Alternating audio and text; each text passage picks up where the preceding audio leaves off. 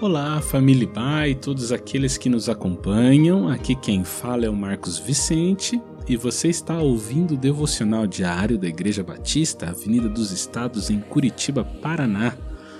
Hoje é quinta-feira, dia 21 de outubro de 2021. Estamos meditando no tema Cristo, a razão da nossa esperança.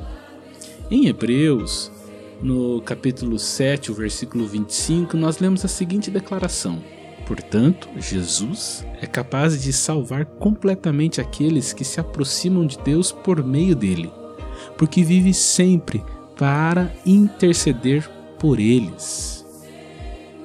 Você conhece alguém que parece um caso perdido?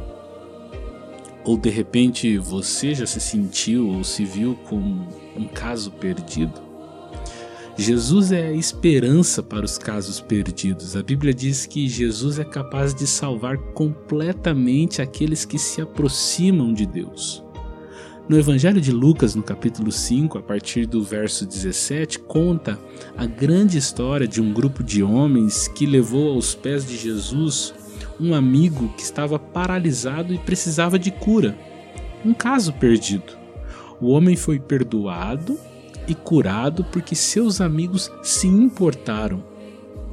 Tudo começa quando nos preocupamos com as pessoas que estão sofrendo. Deus usou aqueles homens porque eles eram sensíveis às necessidades de um amigo. Isso se chama compaixão.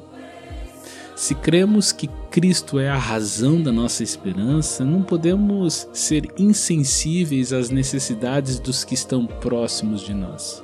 Devemos levá-los até Jesus. No verso 20, nós lemos o seguinte: Quando Jesus viu a fé deles, disse: Amigo, os teus pecados estão perdoados. Veja, não foi a fé do paralítico que o curou, era a fé de seus amigos.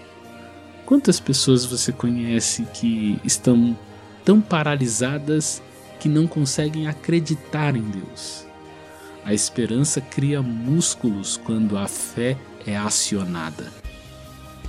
Existem momentos na vida de qualquer pessoa que é muito difícil de chegar até Jesus sozinho. Precisamos de gente que se importe e tenha fé para nos aproximar da esperança que pode salvar completamente a todos.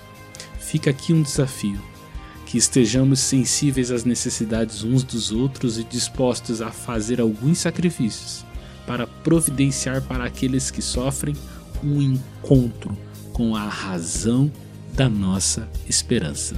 Que Deus te abençoe.